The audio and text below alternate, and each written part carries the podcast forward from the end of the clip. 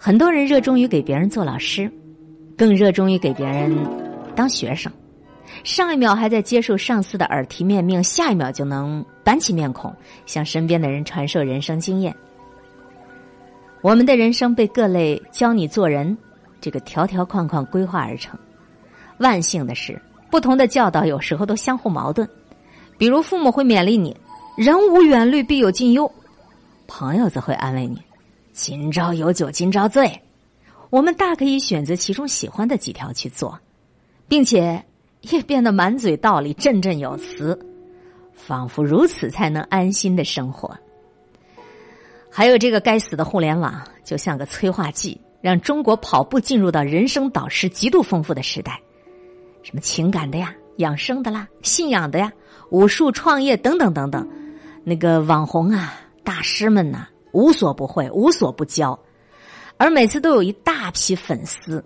都端坐在屏幕前，潜心的聆听教诲，似乎只有接受那些个大道理的滋养，他们才能够从容的面对未来。但是，亲爱的，人生导师，他真的能够拯救你的人生吗？网红满天飞的年代，输出的观点，叫我说，明显是过剩了。每天都有大量的观点通过互联网被制造出来，他们贴心的照顾到生活的边边角角。每个意见领袖仿佛都隔着屏幕向你招手，嗨，照我说的做，一切都会好的。不妨设想一下，你说互联网上这么多的经验呢、知识啊，如果你真的全盘接受这些指导，你把其中的每一条都套用在自己身上，你会是什么样的一个人了呀？导师太多了，学生不够用了。当然，现实当中恐怕不会有人傻到对每一个网络意见领袖都亦步亦趋的。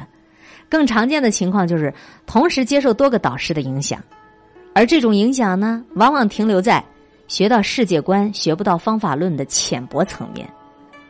当我们通过互联网筛选道理的时候，我们只会听取那些自个儿喜欢的，而未必是真正有用的道理，并且常常的把这种说到自己心坎里的感觉误认为醍醐灌顶的开悟。比如微信当中，常常有给你支招的，什么男朋友不买口红还说爱你就是耍流氓，哎呦这类的文章要是被一个恰好想要得到一个口红的小女生看到，也许就会心生认同，嗯嗯嗯嗯，他连口红都不给我买，还说爱我，并把这奉为人生智理。在苦口良药的包裹下说受众爱听的话，网络上的人生导师们都太知道这个窍门了。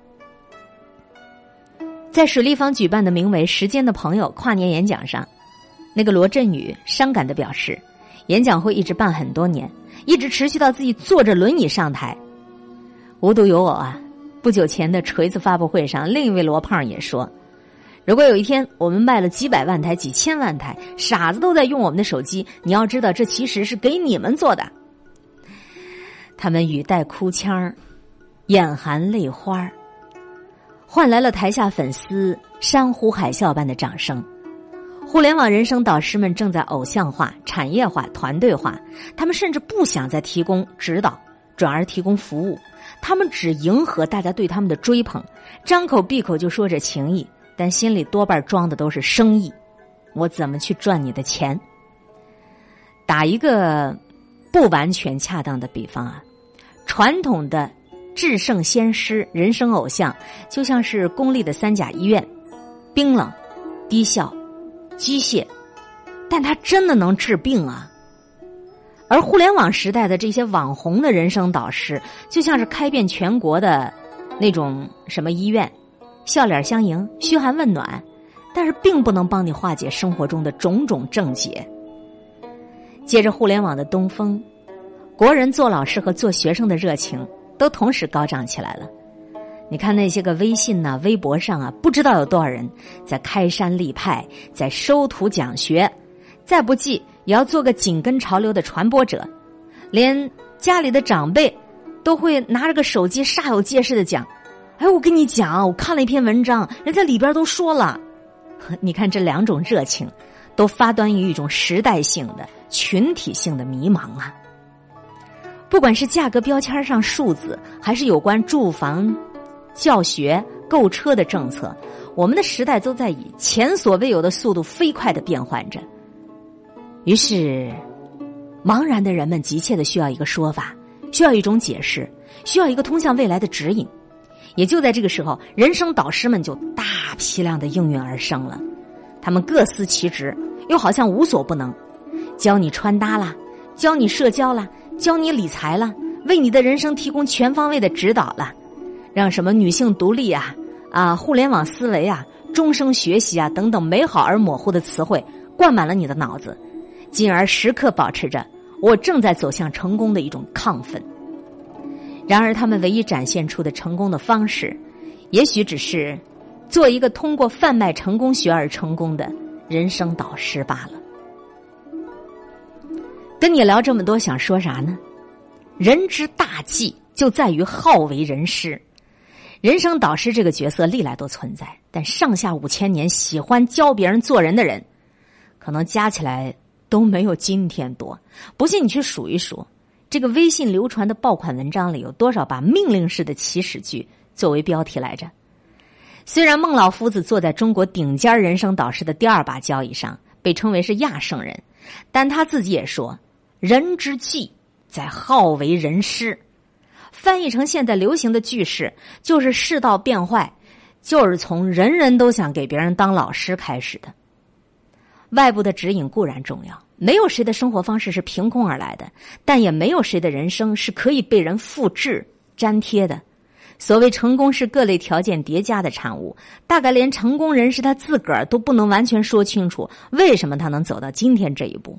你又怎么能够指望从他们那里学到百试百灵的必胜的法则呢？没有谁的人生是复刻至他人的。民国思想家李宗武原名叫李宗儒。意为是尊崇孔孟之道，后来他大彻大悟啊，更名为宗武，武就是我自己嘛，我只崇拜我自己，并且他写出了惊世骇俗的《厚黑学》这本书，指导人们脸要厚，心要黑，才能做成大事儿。你可不能曲解了，生活的路终究是要自己来走，你与其听再多的道理。不如甩开这些人生导师，迈出双脚去走一走。《道德经》里头说：“上士闻道，勤能行之。”哎，你知道这个道理，你要能去践行它呀。如果扪心自问，你根本都办不到，你还不如不去听这个道。更何况充斥在互联网上的道理，怕是也并没有多少是真正的大智慧吧。